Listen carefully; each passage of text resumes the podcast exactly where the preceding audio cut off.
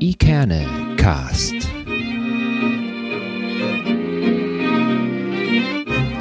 Der Podcast aus Eckernförde für Eckernförde.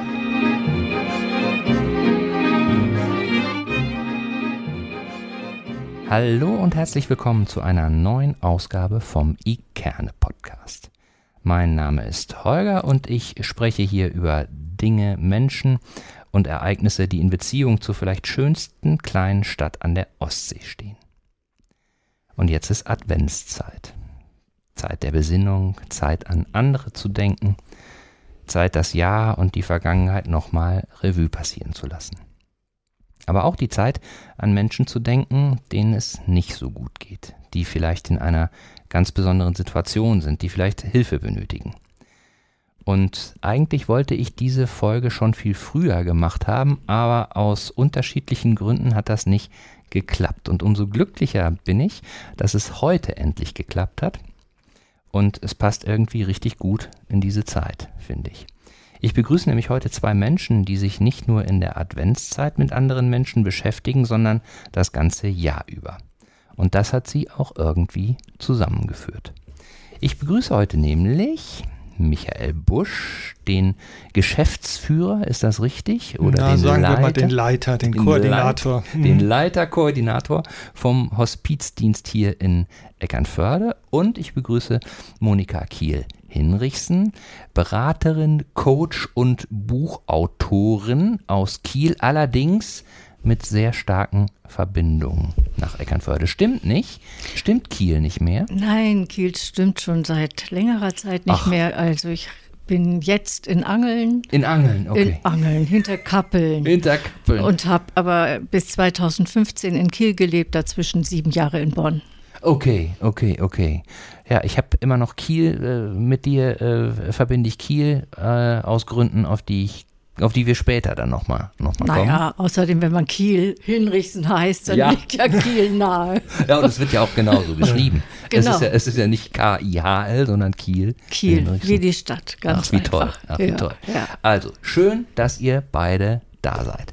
Ähm, und an der Stelle ist es so, äh, Michael, die Folge wollten wir ja eigentlich schon, schon äh, eher aufnehmen. Mm, wir kennen uns ja auch schon eine ganze Weile. Ähm, und ich hatte ja das riesige Vergnügen, die, das, äh, die Feier zum 25-jährigen Jubiläum in St. Nikolai so ein bisschen mit begleiten zu dürfen. Du mhm. hattest mich da ja gefragt, mhm. ob ich nicht Lust hätte, das zu moderieren. Das hat mir einen riesigen Spaß gemacht. Und ähm, ehrlicherweise muss ich sagen, dass ich äh, im Vorfeld und in Vorbereitung dieser Veranstaltung mich eigentlich zum allerersten Mal ernsthaft mit Hospizarbeit und mit Hospizdienst und so weiter beschäftigt habe und könnte mir vorstellen, dass ich da nicht der Einzige bin. Vielleicht mhm. magst du dich kurz vorstellen und einen kleinen Überblick darüber geben, was du eigentlich so machst. Mhm, genau. Ja, also das Jubiläum, das war eine sehr schöne Veranstaltung und ähm, du bist mir eben eingefallen, weil du Podcasts machst. Ja.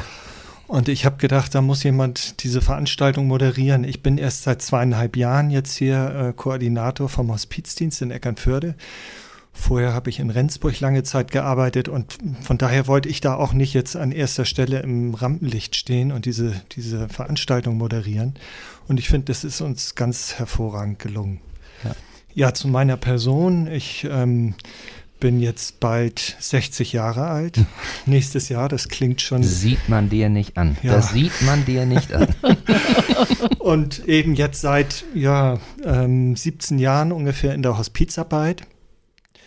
Und so lange bin ich eigentlich auch jetzt hier schon in Eckernförde. Mhm. Ich habe äh, lange Zeit in Rendsburg gearbeitet, äh, dort einen ambulanten Hospizdienst, ja, kann man sagen, eigentlich aufgebaut. Und dann 2019 haben wir das Palliativnetz Horizont gegründet und äh, da bin ich aber nach einem Jahr wieder ausgestiegen und dann hier eben jetzt in Eckernförde gelandet, wo ich mich sehr wohl fühle und auch äh, das Gefühl habe, ich bin so ja am richtigen Platz gelandet. Mhm. Und angekommen jetzt mit dem, was ich gerne machen möchte, wie ich das gerne machen möchte und habe hier so die Möglichkeiten, das auch umzusetzen. Mhm. Ne? Ja, was da passiert, können wir, können wir gleich nochmal kurz drüber sprechen. Ähm, Monika, zu dir, äh, ich habe dich deswegen immer mit Kiel verbunden, weil ähm, außer mir ganz viele junge Familien, junge Eltern haben natürlich ähm, beim Kümmern um die Kinder äh, durchaus mal die Begegnung gemacht, äh, wackeln die Zähne, wackelt die Seele. Ja. Das ist so, das ist so wirklich das, das äh, was, was, mir, was mir ja. so, sofort, sofort, sofort zu dir, zu dir einfiel. Ja. Viel, aber ähm, äh, wenn man mal äh, ein bisschen genauer sich mit dir beschäftigt, ist das ja wirklich nur, nur ein klitzekleiner Teil von dir. Das, was du machst, ist ja total vielschichtig. Und vielleicht kannst du den Menschen, die dich auch nur von wackelt die Zähne, wackelt die Seele kennen, auch kurz vorstellen und so ganz grob skizzieren, was du so machst. Ja, ja, wackeln die Zähne, wackelt die Seele ist eben tatsächlich der Klassiker, wie ja. du schon sagst, inzwischen über 50.000 Mal verkauft, was Wahnsinn. einfach toll ist, ja. weil es gibt immer wieder Wackelzähne. Ja. Ähm, ja, vielleicht fange ich genau damit an, mhm. dass wir, ähm, dass ich Autorin bin, Sachbuchautorin und dieses Buch Wackeln die Zähne, wackelt die Seele ist mein zweites Buch gewesen, was ich zusammen mit Renate Quiske, mhm. der Zahnärztin, geschrieben habe, die ja auch hier in Eckernförde lebt. Ja. Und, ähm, ja, ich bin Sachbuchautorin. Mein erstes Buch war Warum Kinder trotzen. Ähm, ich habe eigentlich alles das, was ich, was ich bisher getan habe, geschrieben habe, habe ich eigentlich meinen Kindern zu verdanken, mhm. meinen eigenen Kindern. Das heißt, ich äh, habe in einer Patchwork-Familie gelebt, in einer großen Patchwork-Familie. Acht Menschen, die Ui. dann oft um einen Tisch saßen, Ui, meine, ja. deine, unsere Kinder. Und dadurch ist sowas entstanden wie ähm, ne, die Patchwork-Familie auch als Buch. Und ja, ähm, ja, was mache ich sonst? Also Familienmutter ist schon mal klar, das habe ich viele Jahre gemacht. Also mhm. meine Kinder sind von 45 bis heute 30 runter. Mhm. Äh, und ich habe eine Praxis, äh, Beratungspraxis. Ich mache Biografiearbeit mhm. mit Menschen, schaue auf ihr Leben, äh, mache Paarberatung, Erziehungsberatung, Supervision, Mediation. Ja, ja, Reise durch Deutschland, wie das so ist, wenn man, wenn man, äh, ja, wenn man etwas publiziert hat, dann wird man eingeladen und so bin ich eigentlich äh, heute viel unterwegs. Ja. Ja.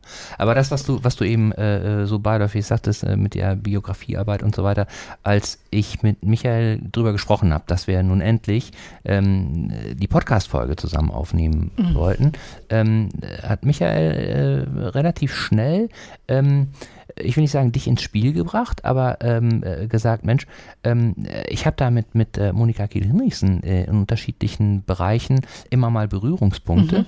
Und ähm, wäre das nicht auch etwas, was sozusagen äh, ähm, eine schöne, schöne Geschichte und äh, eine schöne Abrundung für eben einen Podcast auch über Hospiz und darüber hinaus wäre? Mhm. So. Und ähm, ich wusste zu dem Zeitpunkt eben eben nur bedingt, ähm, was du im Bereich von von äh, Beratung, Unterstützung und so weiter machst, aber ähm, wusste eben nicht, dass du eben auch ähm, in der Hospizarbeit mhm. im weitesten Sinne, ja, Aus- und Fortbildung, ist das richtig formuliert so? Fortbildung würde ich genau. sagen. Ne? Ja. ja. Wie, wie habt ihr euch denn kennengelernt? Naja, wir haben uns kennengelernt. Ähm, eigentlich habe ich Monika über die Beratungsarbeit kennengelernt. Mhm. Und ich habe selber einmal ähm, Biografiearbeit hat sie angeboten, eben auch, dass man selber eben so auf seine Biografie schaut, um mhm. Dinge auch besser zu verstehen ne, und einordnen zu können. Und das habe ich damals, ich glaube so vor 15 Jahren, habe ich das gemacht. Mhm. Und ähm, dann, als ich in, die, in der Hospizarbeit eben dann auch angefangen habe, Ehrenamtliche zu schulen, habe ich so gemerkt, Mensch, das ist eigentlich ein wichtiges Thema, mhm. weil wir haben ja immer mit den Biografien auch der Menschen zu tun, die wir begleiten. Das ist ja hinter jedem Schicksal verbirgt sich ja ein ganzes Leben. Mhm. Und die Menschen sind irgendwie geworden, so wie sie dann in dem Moment sind, wenn wir ihnen begegnen. Und da ist es natürlich, wenn wir die begleiten wollen, zum einen wichtig, ähm, dass wir diese Menschen auch irgendwie verstehen, so in ihrer ganzen Biografie und diesen Blick ein bisschen weiten können und nicht nur das, was uns in dem Moment so entgegenkommt. Und dafür ist es natürlich auch wichtig, die eigene Biografie so äh, besser zu verstehen und Dinge einordnen zu können, damit ich da, das auch bei anderen machen kann. Mhm.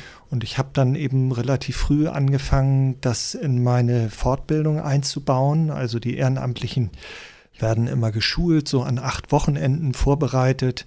Das sind so ganz intensive, äh, spannende, schöne Kurse auch. Mhm.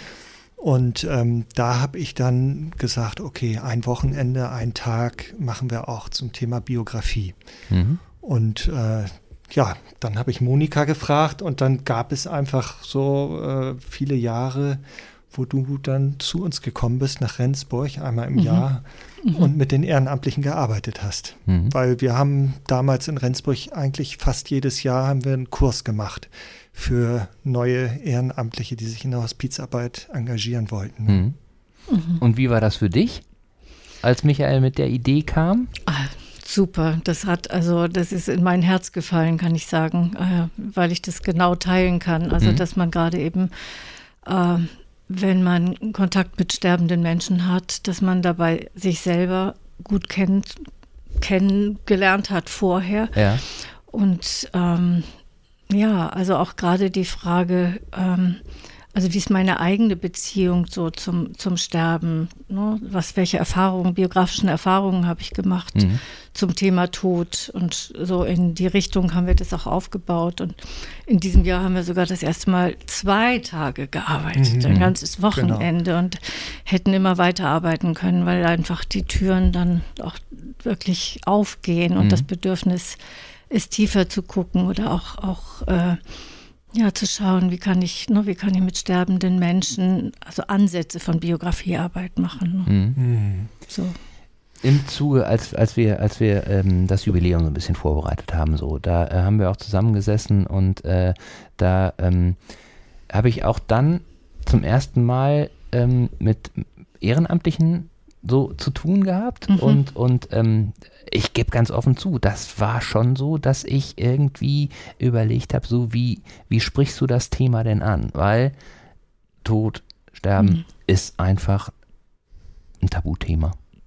Noch ne? immer. Ne? Noch immer mhm. in vielen mhm. Bereichen ja. wird, wird sehr sperrig mit umgegangen und so. Und ähm, äh, ich war total überrascht, dass, äh, oder was, was die, die Menschen, die Ehrenamtler, äh, da so erzählt haben. Ne? Und das war ja völlig, völlig unterschiedlich, weil es auch ganz unterschiedliche Menschen sowieso, aber auch unterschiedliche ähm, Ansätze waren, warum sie es gemacht haben. So, äh, ich erinnere mich noch an, an ähm, äh, die eine Frau, die sagte, ja, ich äh, bin äh, Krankenschwester, so mir muss jetzt keiner erzählen, wie das jetzt äh, äh, praktisch medizinisch sozusagen mit einem mit einem schwerkranken Menschen geht, so, ne? Aber ähm, ähm, mir hat noch nie jemand gesagt, so wie wie ich denn mit dem Menschen, mit der Seele sozusagen umgehe. Und da mhm. hat die nämlich auch relativ schnell gesagt, und klar macht das auch was was mit mhm. mir. So, ne? mhm. ne? Und äh, äh, da erinnere ich auch noch, dass sie sagte, dass ähm, äh, sie selber auch sich vorbereitet und dass sie,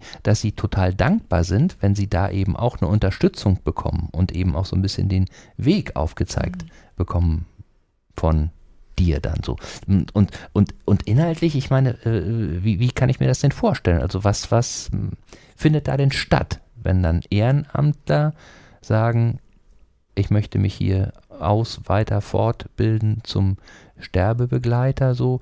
Ähm, wie, wie geht das denn dann so mit Biografiearbeit Hand in Hand? Oder ist das, ist das zu speziell, dass man das so eigentlich nicht sagen kann? Naja, ich würde sagen, die Menschen, die zu uns kommen ne, und äh, so ein Ehrenamt machen wollen, die haben meistens Anstöße in ihrer eigenen Biografie, die sie dazu bringen. Mhm. Mhm. Also oft sind das Erfahrungen, Verlusterfahrungen eigene, ne, dass jemand in der Familie verstorben ist, dass sie selber Unterstützung vielleicht auch erfahren haben. Und dass dann so eine Idee entsteht, okay, das ist irgendwie was Sinnvolles, Menschen dabei zu stehen. Vielleicht auch selber die Erfahrung gemacht haben, dass sie das Glück hatten, eben in, in einer Familie zu sein, wo sie die Möglichkeit auch hatten, dann vielleicht die Mutter oder äh, jemanden so intensiv zu begleiten und da zu sein. Mhm und durch diese intensive Begleitung dann gemerkt haben, Mensch, das ist was zutiefst Sinnvolles auch, jemandem in dieser Krise oder in dieser Lebensphase, sag ich mal, beizustehen. So, und das ist meistens so der Anstoß, warum Menschen dann kommen. Dann haben die vielleicht ein paar Mal mit dem Thema zu tun gehabt, lesen irgendwo, da gibt es einen Kurs und dann ja, haben sie nicht die Zeit und dann im nächsten Jahr lesen sie es nochmal. Und irgendwann ist dann so der Zeitpunkt, wo sie gesagt haben, so, und jetzt habe ich gedacht, ich rufe da mal an. Mhm. Und äh, die meisten haben aber dann noch keine klare Vorstellung davon, was das eigentlich heißt und was da auf sie zukommt. Mhm. Also denen geht es da so wie dir. Ne, so, dass man vielleicht mit vielen Fragen und Dingen sich noch gar nicht so auseinandergesetzt und beschäftigt hat.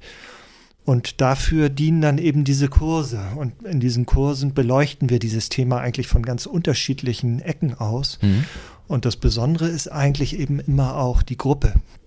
Und ich komme ja so aus der Pädagogik. Mhm. Ich bin jetzt kein Krankenpfleger gelernt, mhm. sondern ich habe eben äh, Erwachsenenbildung studiert und äh, habe von daher so von Anfang an für mich gemerkt und mein Konzept, wie ich diese Kurse umsetze, ist ganz stark auf die Gruppe auch bezogen. Mhm. Also, dass da Vertrauen entsteht, dass die in Austausch untereinander kommen und plötzlich so diese Erfahrung zu machen, ich spreche in einer Gruppe über Themen, die normalerweise eben eher Tabuthemen sind und ich spreche da mit anderen drüber und äh, da entsteht dann plötzlich eine Nähe und ein Austausch und man kann Dinge teilen. Das ist äh, für die meisten eine ganz irre Erfahrung und das bringt diese Gruppen eigentlich immer sehr, sehr stark zusammen und es entsteht eine starke Gruppendynamik. Und dieses Thema Biografiearbeit, das kommt eigentlich nicht am Anfang, sondern das mache ich dann immer so in der zweiten Kurshälfte mhm. auch, wenn es darum geht, so auch jetzt so äh, praktische, äh, relevante Dinge auch sich nochmal anzuschauen. Und ähm, ja, da passt das dann eben auch gut, weil die dann so die ersten Praxiseinsätze haben. Mhm. Und dann nochmal so darauf zu schauen, vor dem Hintergrund auch der ersten Begleitung, die sie machen. Und dann sind sie eigentlich so bereit dafür. Und ja, dann kommt Monika und äh, macht das eben auf ihre eigene, sehr besondere, wunderbare Weise, weil sie eben ganz viel, ja, auch so, sag ich mal, aus ihrer eigenen Biografie damit einbringt. Mhm. Und dadurch werden das immer sehr lebendige Seminare, wo es auch dann wirklich darum geht, dass jeder so die Möglichkeit hat, auch bei sich selber zu schauen mhm. ne, und eine Erfahrung damit rauszunehmen. Also es kommt vom Theoretischen weg ganz schnell zum praktischen Tun gemeinsam. Mhm. Mhm. Mhm. mhm. mhm. Ist wahrscheinlich auch für dich ein Stück weit Biografiearbeit dann so, ne? Oder, oder ist es tatsächlich so, dass du, dass du ähm, da dir vorher so ein bisschen überlegt hast, wo du hin möchtest und dann die Gruppe so ein bisschen. Ja, ja, ja, ja, unbedingt, unbedingt. Ja. Also Biografiearbeit hat, äh, hat, hat ja schon einen, einen Rahmen mhm. mit ganz bestimmten Fragestellungen, Betrachtungsweisen, ähm, Verläufen einer Biografie, Zusammenhänge von biografischen äh, Entwicklungsphasen mhm. und ähm, man kann das so in drei großen Schritten sagen, ne, mhm. ne, dass wir so, also ich arbeite in siebener Schritten oder die, ne, mhm. also sieben, 14, 21, also dann, wenn wir ne, von, von der Kindheit zur Jugend und Erwachsen sind und dann eben äh, wo wir sagen, ich, ich sage immer so, jetzt ist der Rucksack gepackt, der Rucksack, unsere Sozialisation, den Menschen, denen wir begegnet sind, das, was unsere Eltern äh, Verwandten uns da hineingetan mhm. haben und was, ne, wie, wie leben wir jetzt mit diesem Rucksack? Jetzt sind wir eigenverantwortlich, ne, mit 20 rum sind wir eigenverantwortlich und werden Gestalter für unser eigenes Leben. Und wenn Michael sagt, ich mache das äh, beispielhaft, das stimmt, ich bin da wirklich auch authentisch. Mhm.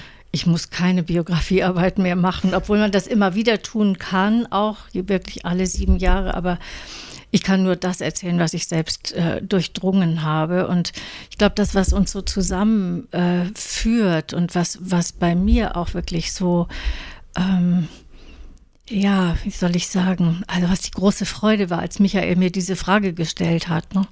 Das ist so, dass in meine eigene Biografie eben das Thema Tod, Begleitung von Menschen, also dass das so intensiv mhm. hineingehört immer noch gehört und ich wirklich also so manchen sterbenden Menschen über die Schwelle begleitet habe, wie wir so sagen. Mhm. Ähm, also ich da auch Erfahrung mitbringe und auch das eben einbringen kann. Ne? Also wie ist, wie ist der Verlauf, äh, der, ne? also ein, ein Sterbeverlauf und so gucken wir unter anderem nur dann zum zweiten Mal eben. Ne? Michael hat vorher schon über Krisen gesprochen, und dann aber nochmal so ne, biografische Krisen, vielleicht nochmal wieder von jemand anderem aufgezeigt, so. Ähm, das so, so, dass man eben auf sich selbst schaut, aber eben gleichzeitig eben auch, das spreche ich in Michaels Sinne, glaube ich, also noch die Sterbephasen von Elisabeth Kübler-Ross, der, der, großen Sterbeforscherin. Ne, also da, da haben wir ja in der, in der äh, Krisenforschung Erweiterungen, also zu sieben Stufen des, Ster mhm. des Sterbens in, im eigenen, im eigenen Seelischen. Und ähm, diese Krisenzeit ist dann oft eben so zwischen 20 und 40, mhm. wo man so starke Krisen durchmacht. Ne? Also so um, ja, um dann irgendwann mit 40 rum wirklich erwachsen zu sein, mhm. voll verantwortlich auf einer anderen Ebene. Ähm, ja, und dann so, also der dritte und vierte Teil einer Biografie ähm, ist dann eben so wie, ne, also reif, reif, reif geworden sein äh, und immer unter bestimmten Fragestellungen, die auch die Menschen in der Kürze der Zeit dann eben auch in kleinen Gruppen miteinander arbeiten können. Und das, was Michael gesagt hat, was ich äh, also wirklich kostbar finde, dass das nicht am Anfang stattfindet. Mhm. Es gibt auch Ausbildung, da findet sowas am Anfang statt und was braucht es denn, wenn ich mich öffnen will? Mhm. Es braucht eigentlich Vertrauen und es brauchen gruppendynamische Prozesse, die, die schon stattgefunden haben. Und ähm, ja, das ist einfach immer sehr, sehr, sehr schön in der Dynamik zu merken, dass das so von der weisen Hand geführt mhm. wird, so mhm. diese Weiterbildung. Also und was ich da jetzt aber auch total spannend finde, ist, jetzt war ja vor äh, gar nicht langer Zeit nochmal, äh, konnte man ja so ein bisschen über die Entwicklung des Hospizdienstes hier in Eckernförde äh, ein bisschen was mitbekommen. Und da war ich total erstaunt, dass äh, eben auch ähm, unter den Ehrenamtlichen, die ähm, Sterbebegleitung machen, jetzt äh, auch jüngere Menschen mit dabei sind. Ne? Und warst du da auch in der, in der Aus- und Fortbildung? Bildung von diesen jüngeren Menschen warst du da auch schon beteiligt, weil das ja relativ frisch ist, ne? So. Naja, es ist schon eine Entwicklung, die ich jetzt über einige Jahre so beobachte. Ja. Ich sag mal so, ganz früher war das so klassisches Ehrenamt ne, im, im Rentenalter, mhm. ähm, das dann vorwiegend Frauen auch, also das ist auch immer noch so in der Hospizarbeit sind ungefähr 10 Prozent sind Männer, 90 mhm. Prozent sind Frauen. Mhm. Und ähm, dass dann eben so, äh, ja, irgendwann so die Zeit auch da ist, sich mit diesem Thema zu beschäftigen und dann so ein Ehrenamt und das macht man dann auch, ne? Mhm. Eine ganze, ganze Zeit. Inzwischen ist es schon so, dass eben auch jüngere Menschen zu uns kommen, auch in die Hospizarbeit. Es gibt auch tolle Projekte, die wirklich versuchen, eben auch äh, speziell jüngeres Ehrenamt zu gewinnen. Das sind so, äh, ja, ist auch so ein Zukunftsprojekt, was ich so in meinem Hinterkopf habe. Und ähm, ja, dass eben auch jüngere Menschen kommen und äh, einfach weil sie dieses Thema interessiert oder weil sie da Kontakt mit haben und weil inzwischen schon zwar ist es immer noch ein Tabuthema, aber es ist schon mehr ein Thema, was in der Gesellschaft auch äh, präsent und sichtbar wird. Mhm. Über Filmbeiträge, über Bücher, über ne, Radio. Wir haben eine große Aktion gehabt, mal hier mit dem NDR Hand in Hand für Norddeutschland, ein Jahr Hospizarbeit. Da waren so viele tolle Beiträge. Das hätte es vor, sag ich mal, 20 Jahren nicht gegeben. Ne? Und dadurch kommen eben auch jüngere Menschen zu uns und das empfinde ich immer sehr als Bereicherung, weil die natürlich auch an einem ganz anderen Punkt stehen und auch wieder vielleicht andere Menschen begleiten können und ich natürlich immer äh, so auch schaue, dass ich so ein bisschen meiner Intuition vertrauend auch die richtigen Menschen da zusammenbringe. Mhm. Also ich mache immer ein Erstgespräch äh, in der Regel und gucke, was ist da für eine Situation, was ist da für ein Mensch, der mir da entgegenkommt mhm. und wer würde da auch gut hinpassen. Mhm. Also ich schicke nicht jemanden wahllos irgendwo hin. Und dann ist natürlich toll, man hat eben ja auch äh, verschiedene Menschen in ihrer ganzen Unterschiedlichkeit so in diesem ehrenamtlichen Team. Ne? Mhm. So. Mhm. Ja, was ich dabei auch einfach wichtig finde, nur, weil ich weiß, so Hospiz habe ich früher immer verbunden, ja, da, da, geht man hin, wenn die alten Menschen sterben. Mhm. So, ne? Und da, das bedeutet das ja nicht. Ne? Also mhm. ich selbst habe eben auch ein Kind von zwölf Jahren stellenweise mitbegleiten können. Also es geht um das Sterben, mhm. egal mhm. in welchem Alter. Ja. Mhm. Und äh, es ist natürlich immer so, wenn, wenn äh, man irgendwie ein Thema gerade für sich so äh, präsent zu fassen hat, mhm. so, dann ist es ja, ist es ja oftmals so, dass ähm, man einfach auch bestimmte Dinge dann auch sieht in seinem Umfeld. Und mhm. ähm, ich kann mich eben auch gut daran erinnern, dass mit solchen Situationen äh, ich in den letzten Jahren dann auch mal Kontakt hatte. Mhm. Nicht unmittelbar so, ne? Aber dass dann eben auch ja, ganz junge Menschen einfach ganz fies und blöd, blöd erkranken mhm. Und, mhm. und dann eben auch ja, diesen, diesen Weg nehmen, der normalerweise eben für sie aufgrund ihres Lebensalters doch, würde man denken, nicht vorgesehen war. So, ne? Mhm. Und ähm, das ist mir damals, als ich jung war, so ist mir das nie aufgefallen. Kann ich mhm. mich nicht dran erinnern, dass ich zu dem Zeitpunkt mal sagen könnte, ach, da ist jemand gewesen. Doch einer fällt mir jetzt ein, so, aber, aber in dieser Häufigkeit und auch in dieser Intensität, so ist es in den letzten Jahren dann schon häufiger geworden. Und wenn jetzt Jüngere dabei sind, das, ich finde das ja super. Ich finde das ja super, dass das ähm, äh, ähm, Hospizarbeit äh, auch junge Menschen begeistert. Ich kann schon, würde schon sagen, es, es begeistert. Ne? Weil äh, die, die älteren Ehrenamtlichen, muss ich wirklich sagen, als ich mit denen gesprochen habe, die waren richtig beseelt und begeistert von mhm. dem, was sie da taten. Mhm. Und nicht, weil sie wussten, sie tun was Gutes, sondern weil sie einfach in diesem Austausch waren mit dem, mit dem Menschen und die gesagt haben, ähm, äh, es geht nur darum, einfach da zu sein. So. Und dieses Dasein hat ihnen selber auch total viel Kraft und total viel gute Erlebnisse irgendwie gegeben. Und wenn das jetzt äh, Jüngere äh, dann eben auch noch so für sich entdecken, ist das, ist das super. Ich kann nur darauf, du hast es ja eben so ein bisschen, so ein bisschen aufgedröselt in die unterschiedlichen Lebensabschnitte, mhm. ne, so, mhm. ähm, was sagst du denn jemandem, der jetzt vielleicht Mitte 30 ist und der eben noch nicht diese unterschiedlichen Phasen so äh, durch, durchlaufen hat.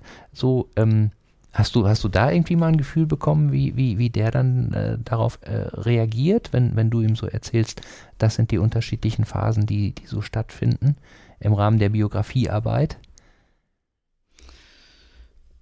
Also die eine Ebene ist, wenn ich, ne, also wenn ich ein entsprechendes Alter habe, dann, hm.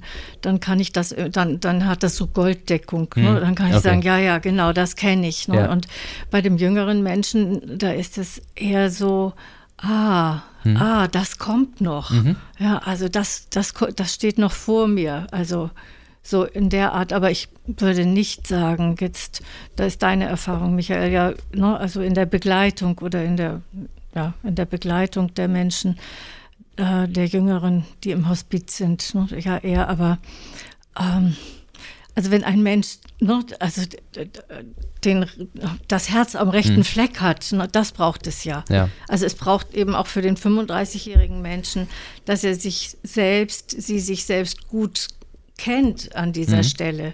Ja, und, und, und Biografie ist so individuell. Also da kann jemand mit 35 noch so einen vollen Rucksack mhm. haben, mhm. aus dem er, er, sie schöpfen kann äh, in, in einer Hospizbegleitung. Ne? Also darum geht es mhm. eigentlich eher. Ne? Mhm. Und in der Biografiearbeit, ähm, da, also jetzt zum Beispiel in dem jetzigen Kurs, ne, da waren 25, 25 Frauen, und, und das, äh, noch, also die waren größtenteils wirklich ältere Frauen. Mhm. Ne? Also, ähm, aber wir haben auch schon andere Kurse in Rendsburg gehabt, noch mit jüngeren Frauen und wo ich, ähm, ja, wo, wo ich einfach merke, ja, es geht darum, um die, um die Offenheit, mhm. um die Offenheit und mein älterer Mensch, ähm, kann vielleicht ich, gar nicht so offen hm. sein. Ja, ja. Also, ja, ja. ja das, das, ist der Mensch, Kontakt vor Konzept. So, mhm. ne? also, aber ich, ich, weiß, was ich sagen wollte, äh, ist eben, dass ich natürlich, also wenn ich da ein Spektrum habe von Menschen von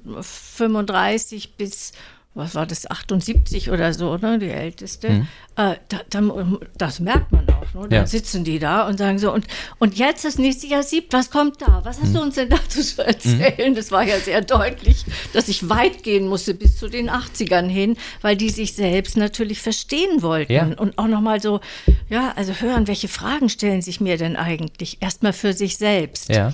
Und dann können Sie es aber ja dann übertragen, in, we ähm, in welcher Lebensphase befindet sich jetzt gerade der sterbende Mensch. Ne? Ja. Mhm. So. Also ich fand das Stichwort, was du eben gesagt hast, ähm, das Herz am rechten Fleck. Ne? Mhm. So und diese Offenheit. Ich glaube, das ist so das Wichtigste überhaupt in der Hospizarbeit, ist so meine Erfahrung. Und ich bekomme natürlich über so acht Wochenenden dann Gefühl so für die Menschen, die in meinem Kurs sitzen und denk so, ah oh Mensch, da kann ich mir das gut vorstellen und da hm, mal gucken und so. Und dann mache ich trotzdem immer wieder die Erfahrung, dass ich wenn ich die dann in Praxiseinsätze schicke, so, ähm, dass, dass ich dann manchmal überrascht bin. Mhm. Ne? So überrascht über ein Engagement, was ich gar nicht erwartet habe. Oder auch merkt, bei, bei einigen gestaltet sich es vielleicht auch schwierig. Ne? Ich versuche immer eine Begleitung zu organisieren, dann passt es nicht von der Zeit und, und, mhm. und. So, also es kommt auch durchaus vor, dass dann jemand aus dem Kurs rausgeht, auch beschenkt und bereichert, aber nicht ins praktische Tun in der Hospizarbeit kommt. Was ich aber auch völlig okay finde, ne? weil die nehmen das mit und äh, sind Multiplikatoren dann draußen in der Welt und haben dann wirklich auch da was zu sagen. So. Aber eben äh, auch jetzt im letzten Kurs hatte ich eine Frau, die jünger ist, also jünger, sage ich jetzt mal, die ist äh, Anfang 30 gewesen, ne? So. Und äh, als die dann Praxiseinsatz gemacht hat, die hat das mit einem Engagement gemacht und obwohl sie kleine Kinder hat, war sie dann jeden Tag da und mhm. hat es eigentlich geschafft.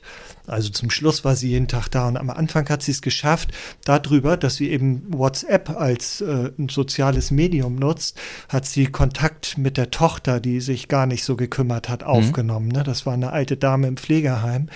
Und dann hat sie per WhatsApp eigentlich so Kontakt zu der Tochter gehabt und hat ihr immer geschrieben, ja, ich war da und heute war es so. Mhm. Und darüber ist diese Tochter wieder so äh, dann auch in den Kontakt mit der Mutter gekommen. Und das war ganz schön. Die haben dann ganz eng zusammen zum Schluss diese Mutter da begleitet im Pflegeheim. Mhm. Da war eine ganz große Dankbarkeit dann auch von der Tochter da äh, für diese Ehrenamtliche. Und das war für mich so ja ein Geschenk, ne? so dann zu sehen, wie die sich in dieser Situation da plötzlich engagiert. Ne? Mhm. Ne? Also das sind dann so Erfahrungen, die ich mache und ähm, das hängt nicht unbedingt vom Alter ab. Ne? So. Mhm. Ja, einfach ein, ein Gefühl für die Situation entwickeln und dann was draus machen. So wie so mhm. oft einfach mal was mhm. machen. Mhm. Ja. ja. Womit wir beim Thema sind, einfach mal machen. Du hast ja ebenso gesagt, dass du Sachbuchautorin bist. Mhm. Nicht mehr, oder? Doch, auch. Ich schreibe gerade wieder ein Sachbuch. Aber, okay, okay. Aber, aber dein neuestes Buch, was du mhm. jetzt geschrieben hast, ist ja, soweit ich informiert bin, kein Sachbuch, Nein. oder? Ein Roman, ne? Das ist ein mhm. Roman. Ja. Ja. Die Burgschattenkinder heißt es, ne? Mhm. Ich habe ja nur so ein bisschen den Klappentext lesen dürfen. Äh, du hast mir total lieb hier ein Exemplar mitgebracht. Da werde ich sicherlich dann reinschauen. Habe ich aber noch nicht, weil ich mhm. hatte es ja noch nicht vorher. Mhm. Und da geht es um, also man könnte auch sagen, schon auch ein sensibles Thema, was auch nicht unbedingt so ähm, fort in den Köpfen ist, wobei, wenn man es antippt, dann ist es recht schnell wieder da. Mhm. Es geht um Heilerziehung mhm. in den 60er Jahren und wie damit umgegangen wurde, quasi nach, also letztendlich nach, nach äh, Beendigung des Dritten Reiches, so wie mhm. die Menschen, die dann sich mit Heilerziehung auseinandersetzen mussten, dann eben das praktisch umgesetzt haben. Vielleicht kannst du einen kurzen Abriss darüber geben, was, worum es so ein bisschen in dem Buch geht. Ja. Ja, also es spielt in den, also die, die ähm, Handlung ist in den 60er und 70er Jahren, also mhm. also genau zwischen 1964 und bis 1980. Mhm. Ähm, das ist die Zeit, äh, wenn man so rechnet, du hast das ja so äh, vorsichtig angedeutet, mhm. das ist die Zeit, wo, wieder, wo es wieder verstärkt behinderte Menschen gegeben hat. Mhm. Also durch die Euthanasieverbrechen ist unwertes Leben ausgelöscht worden. Ähm, und jetzt ähm, hat es wieder behinderte Menschen gegeben, die Ähm, und Einrichtung, es hat eine, eine Einrichtungsknappheit gegeben. Das Buch handelt, also es hat eine breite Spanne. Es geht von, von, äh, ja, von der Nordsee, von Cuxhaven bis, äh, bis äh, nach Oberbayern mhm. an die tschechische Grenze. Und ähm, ja, es ist eben in dieser Zeit, 63, 64, sind es äh, behinderte Kinder gewesen, die in kein Heimmuster äh, in Niedersachsen gepasst haben. Und ähm, parallel dazu hat, ähm, hat es eine, äh, eine Tschechin mit ihrem Mann gegeben, die eben aus der Tschechoslowakei ähm, eben an der, an der Grenze im, äh, in, in Oberbayern äh, eben eine Burg mhm. eine Burg, Burg Wernberg umfunktioniert hat zu einem Heim. Sie selbst ist eigentlich keine Heilerzieherin gewesen, sondern sie ist Geschäftsfrau gewesen und hat dann eben entsprechend die Menschen angestellt. Ja, was ist das Besondere? Oh, Entschuldigung. Was ist das Besondere äh, an diesem Buch? Ähm, ich muss da einfach ein klein bisschen ausholen oder mhm, das wird gerne. dann ein bisschen persönlicher, weil es sind 60 Jungen auf diese Burg gekommen aus Niedersachsen und einer dieser Jungen 1964 ist mein äh, geistig behinderter Bruder gewesen, okay. der ähm, eben 1000 Kilometer weit von seinen Eltern, von seiner Familie auf diese Burg gekommen ist, natürlich mit dem äh, mit der großen äh, Hoffnung, dass er dort gefördert wird und äh, sprechen lernt äh, trocken wird. Also er ist damals sieben Jahre alt gewesen und meiner Mutter ist das sehr schwer gefallen. Ähm, ja, weil sie hat diesen Schritt gemacht und ich mache jetzt eine, äh, gehe jetzt größere Schritte. Ähm, als ich selbst 23 Jahre alt war, habe ich den Stern aufgeschlagen und sah plötzlich diese Burg im Stern abgebildet über eine große Titelseite. Äh, mit der Überschrift einfach einen in die Schnauze hauen, die sind ja alle blöd, Gewalt an behinderten Kindern. Mhm.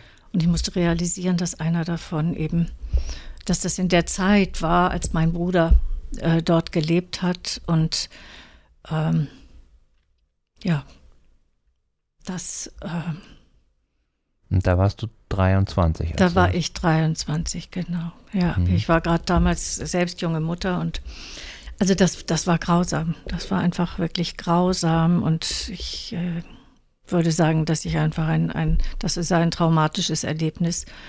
Und um damit irgendwie umzugehen, habe ich nur eine Amnesie entwickelt, mhm. in dem Sinne, dass ich das einfach ausgeblendet habe. Mein, ich bin selbst auf der Burg als Kind zweimal gewesen ähm, und ich habe ähm, ja, ich habe meinen Bruder äh, besucht, aber eigentlich immer mit unglaublich viel Tränen, wo ich eigentlich, wo ich nicht mehr wusste, wo kommen die eigentlich her. Und mhm. Was mich ausmacht, parallel dazu, ist, dass ich seit meinem 17. Lebensjahr äh, mit der Heilpädagogik mhm. verbunden war. Also das heißt, ich habe nicht meinen Bruder retten können, aber ich habe äh, eben mit behinderten Menschen gearbeitet, unter anderem hier in Eckernförde mhm. an der Sonderschule für geistig Behinderte im Stolbergring habe ich mein Anerkennungsjahr gemacht und ein Jahr gearbeitet mhm. und dann wurde ich eben selbst Mutter. Ähm, ja, zu dem Buch der, äh, zurück. Also vor zehn Jahren hat diese Tochter, die eben ne, also damals ein, noch nicht mal ein Jahr alt war, hat gefragt, also haben wir eigentlich Familiengeheimnisse, mhm. weil das Thema scheinbar irgendwie so mhm. ne, unter der Oberfläche irgendwie immer da war. Und ja, das war der Moment, wo sich alles öffnete. Ich hatte den Stern schon lange nicht mehr. Es gab, war ein Artikel in der Zeit damals. Und, ähm, und ja, diese Tochter, die hat dann gesagt, sollen wir googeln? Mhm. Ich habe gesagt, bitte lass mir eine halbe Stunde. Und nach einer halben Stunde äh, war alles wieder da. Also mhm. ich habe dann eben einfach die Artikel, Zeitungsartikel und sowas gesehen. Und dann habe ich mich entschlossen, ähm, dass ich, dass ich äh, dass ich dieses Thema aufarbeite, zunächst ganz vorsichtig für uns selbst als, als äh, Familie, Familie ja. genau. Ähm, und im Laufe dieser letzten zehn Jahre war es immer, war es immer deutlicher, dass ich, äh, dass, dass das wirklich ein, ein, ein gesellschaftlicher Auftrag ist, ja, mhm. dass ich ähm, dass, dass ich das öffentlich machen möchte, was dort geschehen ist. Und ich bin auf dieser Burg mehrmals gewesen, die dann Fünf-Sterne-Hotel geworden ist. Und ich habe Zeitzeugen getroffen, ich habe also recherchiert. Das wäre nämlich meine Frage Interviews gewesen, ob es noch Menschen gibt, ja, ja, die. Ja, es gibt noch eine Kinderkrankenschwester, mhm. die heute eine Freundin von mir ist. Also ich bin knapp 68, sie ist jetzt 78. Mhm, mhm. Ein Sozialpädagogen, der mir in, während dieser äh, Interviews eben einen, einen dicken Zeitungsartikelordner zur Verfügung gestellt hat, wo all das, und das ist, glaube ich, wirklich das Besondere, das Besondere, um, wenn ich das nochmal auch wieder mit der Hospizarbeit und dem Sterben verbinden darf. Also ähm, dass eben da wirklich, ähm, also dass, dass das, was dort geschehen ist, ja, und was den, den, den Kindern dort geschehen ist, das, das ist ja etwas, was ähm, sowohl im, im, im physischen als auch im, im seelischen, also einfach tiefe, tiefe Spuren mhm. hinterlassen hat. So, ne? Und ähm, ja, diese, diese Spuren, das wissen wir aus den Sterbeprozessen, also wenn ein Mensch, also das ist nicht bei jedem so, aber dass man das einordnen kann auch, dass wenn ein Mensch sich immer mehr, also der, der Schwelle vom, vom mhm. Diesseits ins Jenseits nähert, ähm, dass eben auch solche Erlebnisse, ja, also dass sie wiederkehren können, ne, dass sie auftauchen, dass mhm. sterbende Menschen manchmal wie bei der Geburt auch, nicht? also nach ihrer äh, äh Mutter rufen mhm. oder Dinge, ne? also Dinge erzählen oder in der Demenz Dinge hochkommen. Ne? Jetzt bin ich ein bisschen ausge also so ein bisschen hm. den Pfad ja, verlassen. also ja, ich aber kann vielleicht auch sagen, ne, ich habe das ja so ein bisschen auch miterlebt. Ich weiß, als du mir das erste Mal vor zehn Jahren davon erzählt hast, ja. ne, so ja. ähm, da habe ich wirklich eine Gänsehaut gekriegt damals und habe gedacht, wow, irgendwie, das ist ja irre, was du da machst. Also das so aufzuarbeiten, nicht nur für dich, sondern eigentlich für diese ganze Generation. Ne? Und ich habe jetzt das Buch, vor kurzem haben wir ja das Seminar mit dir gemacht und da habe ich das Buch mir auch äh, gekauft und ich habe es gelesen und das hat mich ähm, zutiefst berührt.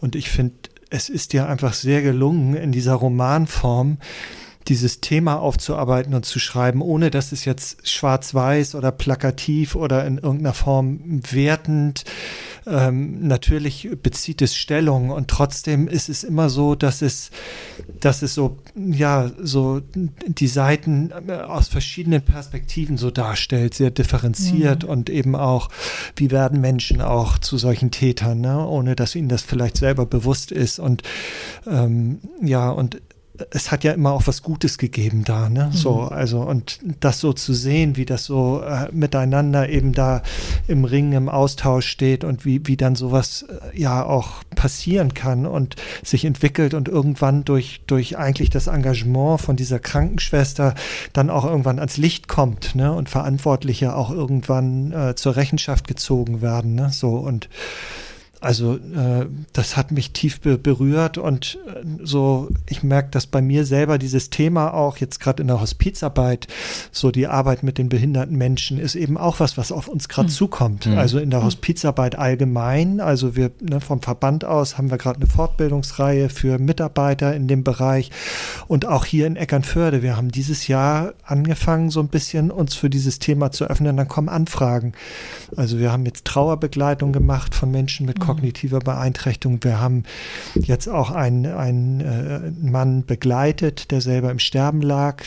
Ne, so und ähm, so dieses Thema ist auch jetzt in der Hospizarbeit plötzlich da. Ne? Mhm. Und jahrelang hat man sich überhaupt nicht gefragt, wie sterben diese Menschen. Mhm. Und da schließt sich der Kreis genau. eben wieder auch, ne? Ja. mit dem, was du gerade sagst, so dass, dass es natürlich dann in dem Moment, wo jemand äh, so zum Sterben kommt, dass diese Dinge alle nochmal auftauchen. Mhm. Ne? So, und es sterben jetzt eben auch vermehrt äh, Menschen mit, mit einer Beeinträchtigung, mhm. mit einer kognitiven Behinderung, die jetzt eben in einem Alter älter sind einfach, weil sie eben vielleicht eine, eine bessere Versorgung gehabt haben als mhm. früher, älter geworden sind als mhm. früher. Und jetzt kommen, kommen diese Themen eben auch wieder. Und von daher schließt sich da für mich auf, auf äh, ja, ganz wunderbare Weise eben auch was, was wir jetzt eben versuchen in der Hospizarbeit auch wieder aufzunehmen. Ne? Ja, ja, mhm. ja.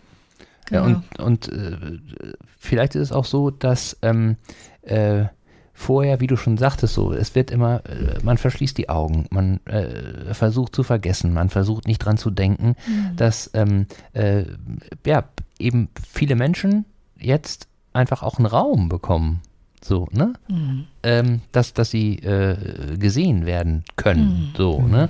Ähm, dass eben nicht mehr alles immer nur so weggedrückt wird, sondern dass, dass es mhm. jetzt einfach so ist, dass ja da ähm, ich weiß nicht, warum das so ist, ob das am Zeitgeist liegt, ob das vielleicht daran liegt, dass äh, Menschen sensibel, ich weiß es nicht, ne? Aber äh, muss man ja auch nicht rausfinden. Es ist auf jeden Fall gut, so, dass ja, ich glaube, dass, dass die Generation, die jungen, die jüngeren Menschen auch, ne, dass, also dass sie bereit sind, mhm. dass sie wirklich bereit sind, also sich, sich zu öffnen und sich sich einzulassen auch mhm. ne, auf diesen auf diesen Schmerz der der ich sag mal, der Holocaust-Zeit, aber auch mhm. auf diesen Schmerz der Nachkriegszeit, dieser Gewalt, ne, die ja noch lange nicht zu Ende ist. Mhm. Also nee, es gibt immer noch, nur genügend äh, Übergriffe und aber ich glaube, heute spricht man eben von, von Verletzlichkeit als Ressource. Ne? Also die jüngeren Generationen, sie sind Sie, sie, wollen sich verletzbar zeigen und können dadurch auch,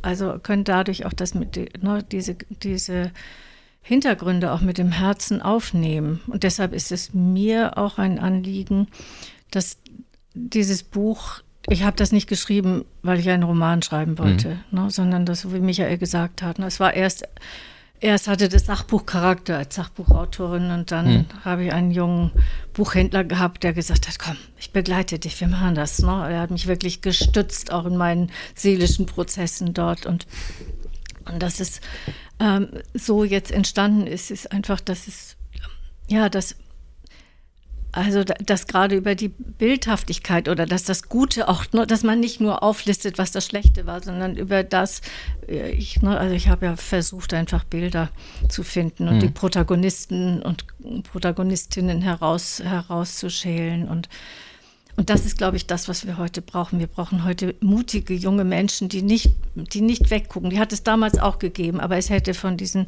vielen, vielen Mitarbeitern, die dort gearbeitet haben und die sich alle die Angst um ihre Arbeit hatten. Und also, ich glaube, heute, dass, dass, da stehen junge Menschen, nicht alle, ja, also weil das ich habe ja auch nie, was. Das sind ja nie alle, ne? So. Aber das, das ist genau der Punkt, den, den ich finde, der total wichtig ist, so, ne?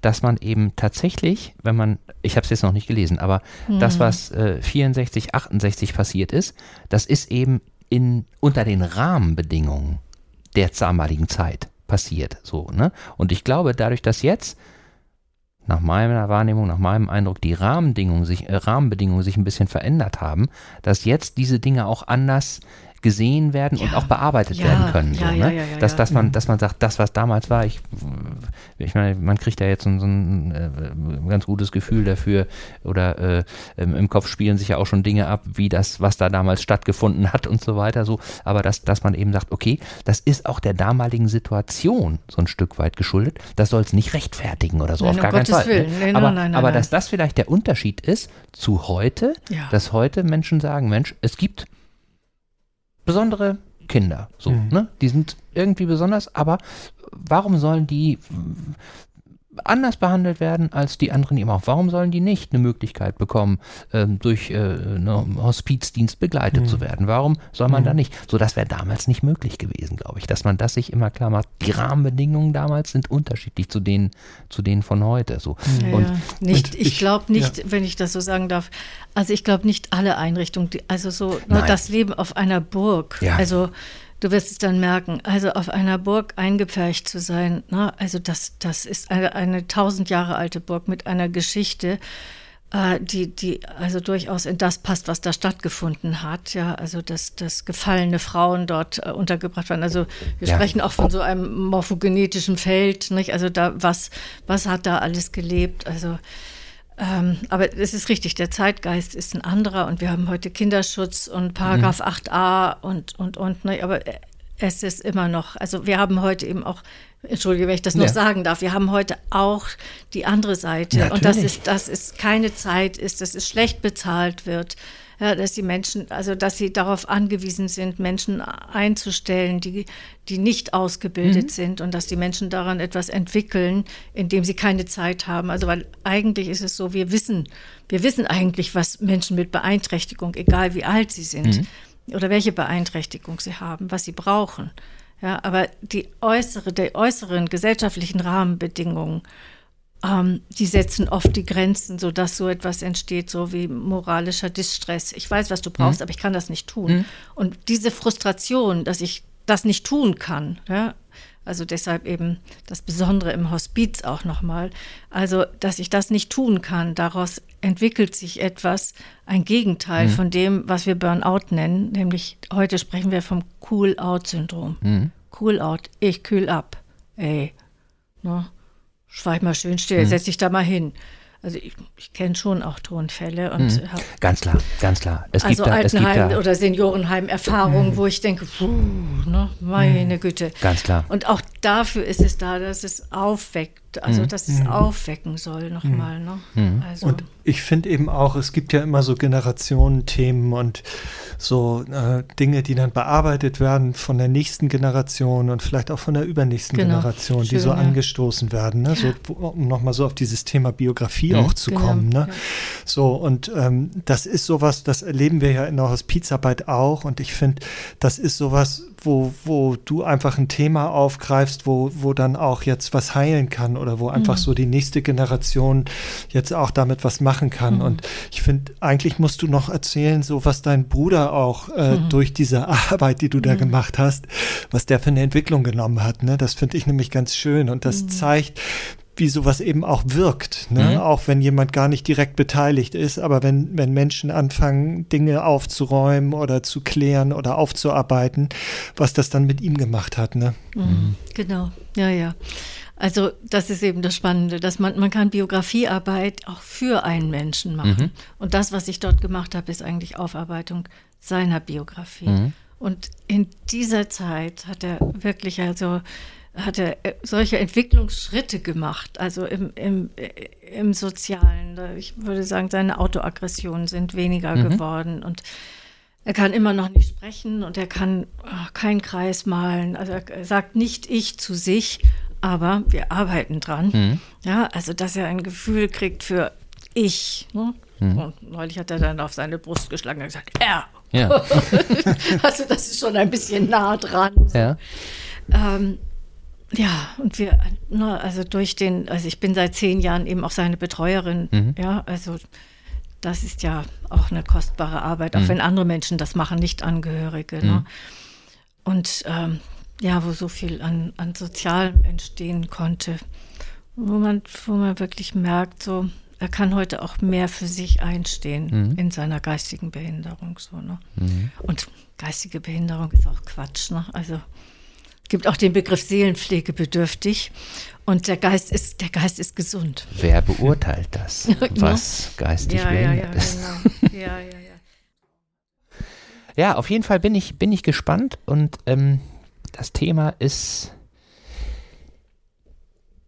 es ist so, ich wie das, wie ich eben schon sagte, wenn man sich irgendwo mit beschäftigt, so dann, dann stolpert man ja von hier und da in immer äh, benachbarte und und äh, äh, ja in den Themenkreis passende Themen mhm. rein.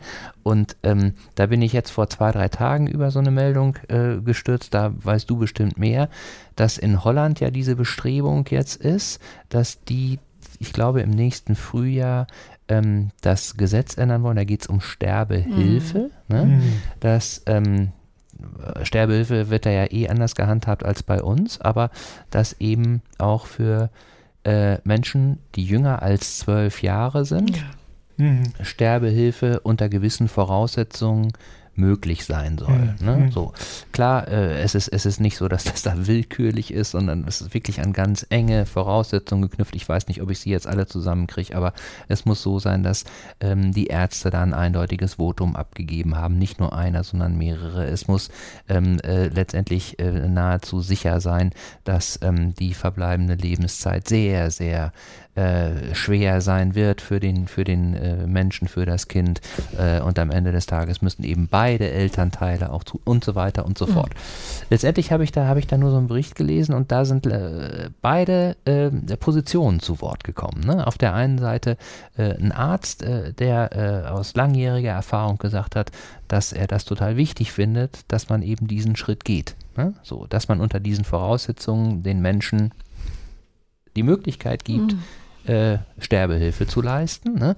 äh, weil er, er, bezog sich dann auf, auf äh, Familien, die er begleitet hat und so weiter. So in sich war das, war das total schlüssig so. Ne? Mhm. Ich will jetzt keine Partei ergreifen, sondern ich will nur sagen, auf der anderen Seite äh, kam dann der Mensch zu Wort, ähm, der in der Ethikkommission, mhm. der, die, die äh, in Ethikfragen die Regierung berät. So, ne? Und ähm, äh, äh auch äh, aus seiner Sicht schilderte, warum das eben nicht so sein sollte. Ne?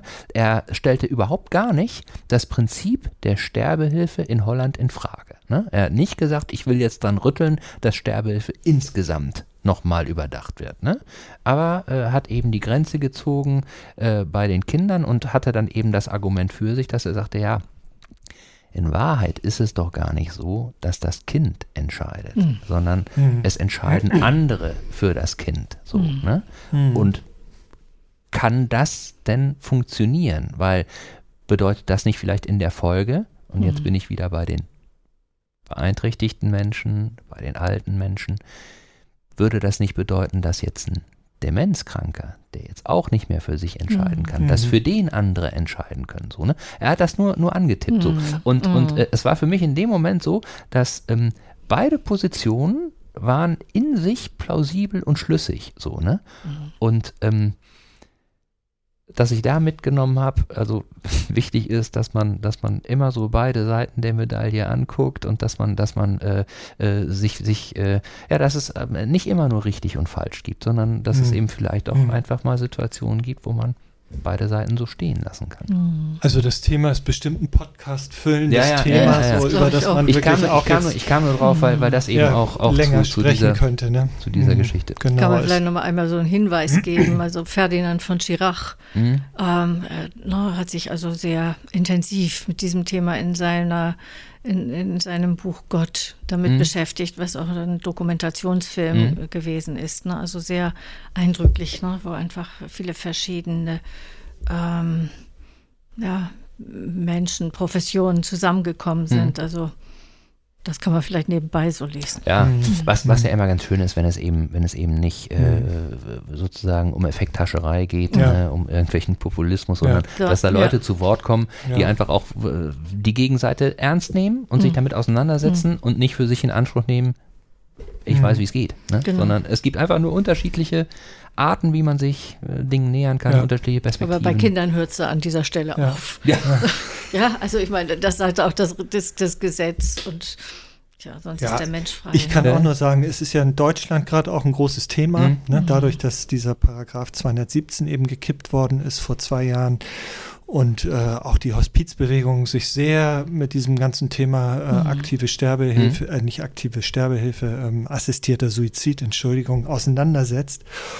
Und wir haben, ich war damals auch mit noch im Vorstand hier vom Hospiz- und Palliativverband. Wir sind so hier für Schleswig-Holstein den Weg gegangen, dass wir gesagt haben, wir wollen möglichst viel äh, Fachwissen uns reinholen. Wir haben eine Vortragsreihe dann organisiert, mhm. wo so aus ganz unterschiedlichen, ne, Jurist und Ärzte und auch äh, Thema Behinderte hatten wir auch, ne, mhm. so, mhm. dass da jemand äh, nochmal erzählt hat, auch vor dem Hintergrund dieser ganzen Euthanasie Geschichte ja. und dass wir versucht haben, wirklich ganz unterschiedliche Perspektiven einzunehmen und uns aber äh, vorbehalten haben, nicht eine moralisch oder in irgendeiner Form wertende Position einzunehmen, mhm. das darf man, das darf man nicht. Ne, so, weil das, das müssen die Akteure vor Ort, mhm. müssen eine Position für sich dazu mhm. finden. Ne, und das haben wir auch gemacht hier, auch in Eckernförde, dass wir uns mit diesem Thema beschäftigt haben und versucht haben, da eben eine Position zu finden. Wie gehen wir denn als Hospizdienst damit mhm. um, wenn jetzt zum Beispiel eine Anfrage kommt, ja. dass jemand sagt, Mensch, ja. begleitest du mich da drin? Ne? Das mhm. ist mein Weg, den möchte ich gehen. Ne? Mhm. So, was sagt dann ein Ehrenamtlicher und ja. antwortet dann? Mhm. Ne? Das ein wichtiges ist, Thema. Ne? Da kann man nicht eine einfache Antwort geben. Nee. Da muss man sprechen. Ne? Da muss man und, sprechen. Äh, und Wissen haben auch, genau, was geschieht. Ne? Genau. Mhm. Aber in der Tat, wie du schon sagtest, das wäre nochmal für mindestens einen Podcast-Folge äh, ein Inhalt, wo man sich äh, in aller Breite drüber auslassen könnte. Ja. ja. Mhm. So, Advent hatten wir begonnen. Ja. Zeit der Besinnung. Habt ihr Adventsrituale? Hm.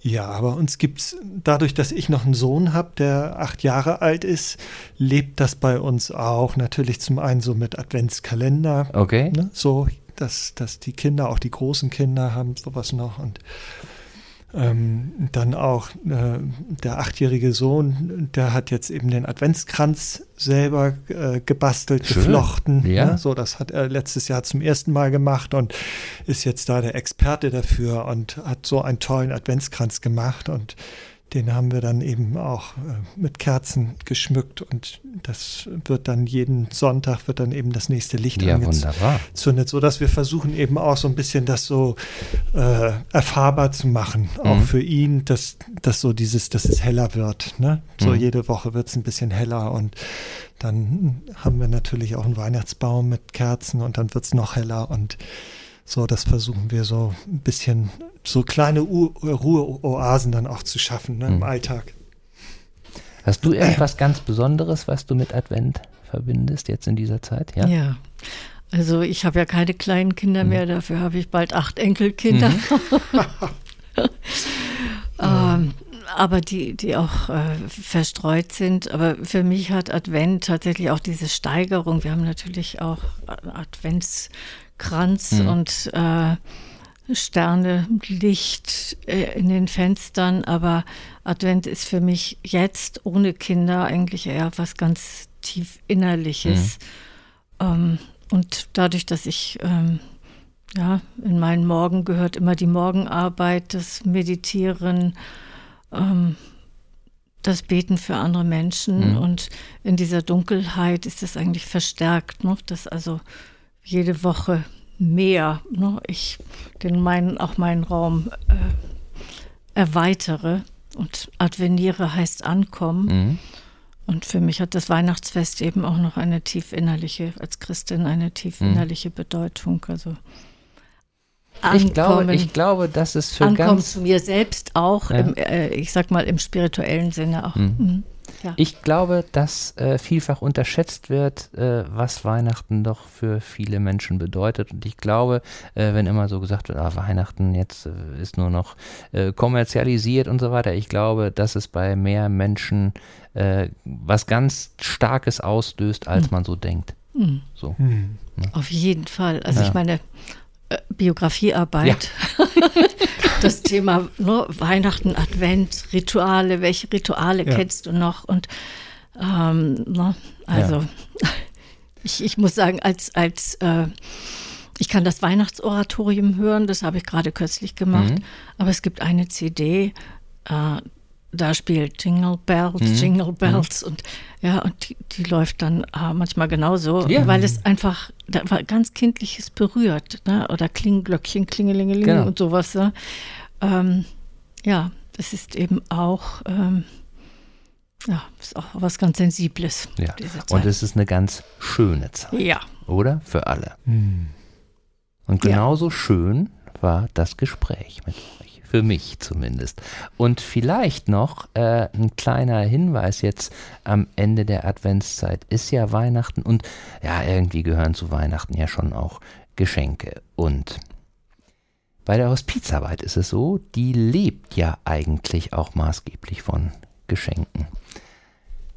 Hospizarbeit ist maßgeblich auf Spenden angewiesen. Ne? Es wird teilweise zwar von der, von der Kirche finanziert, aber ohne Spenden. Ja, wir bekommen eine Förderung über die Krankenkassen. Über die Krankenkassen, ne? okay. So, aber das ist keine komplette Refinanzierung und wir sind ein gemeinnütziger Verein als ja. Träger und von daher stimmt das natürlich, sind wir auch auf Spenden angewiesen. Genau. Hm. Auch.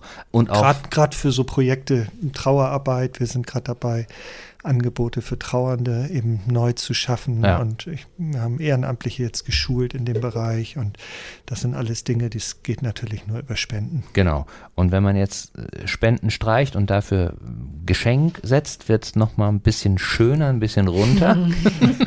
Weil wer Lust hat, ähm, ja, dem Hospizdienst Eckernförde ein Weihnachtsgeschenk zu machen, kann es einmal in Persona, indem er sagt, ich habe Lust drauf, als Ehrenamtlicher da mitzumachen.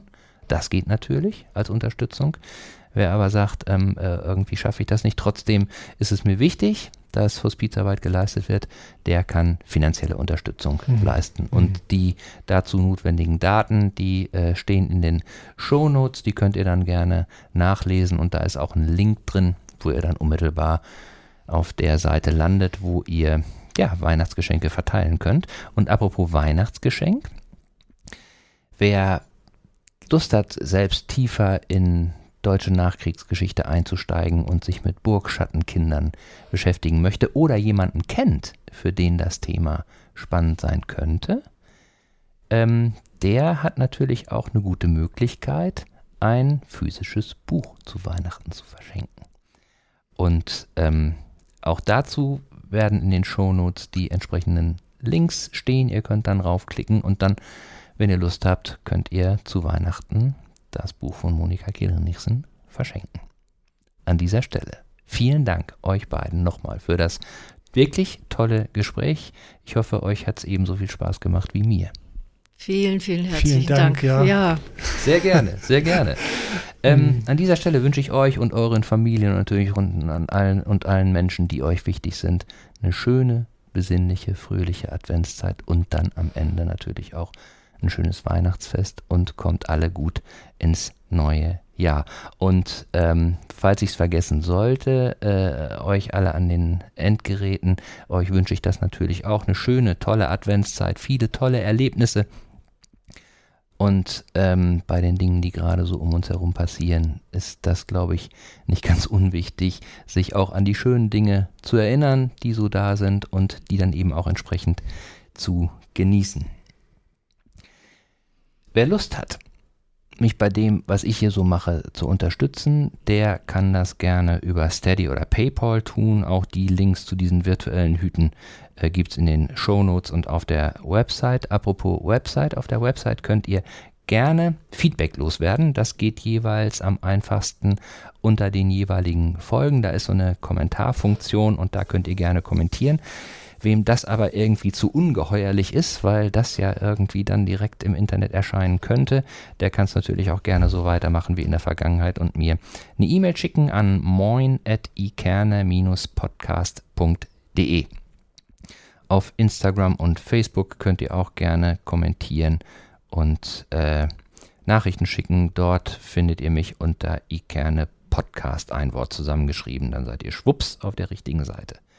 Und natürlich freue ich mich, wenn ihr euren Freunden, Bekannten, ja sogar euren Arbeitskollegen und Nachbarn vom Ikerne Podcast erzählt und ihnen sagt, dass sie da vielleicht mal reinhören können, um tolle Dinge aus Eckernförde und umzu zu erfahren. Danke fürs Zuhören.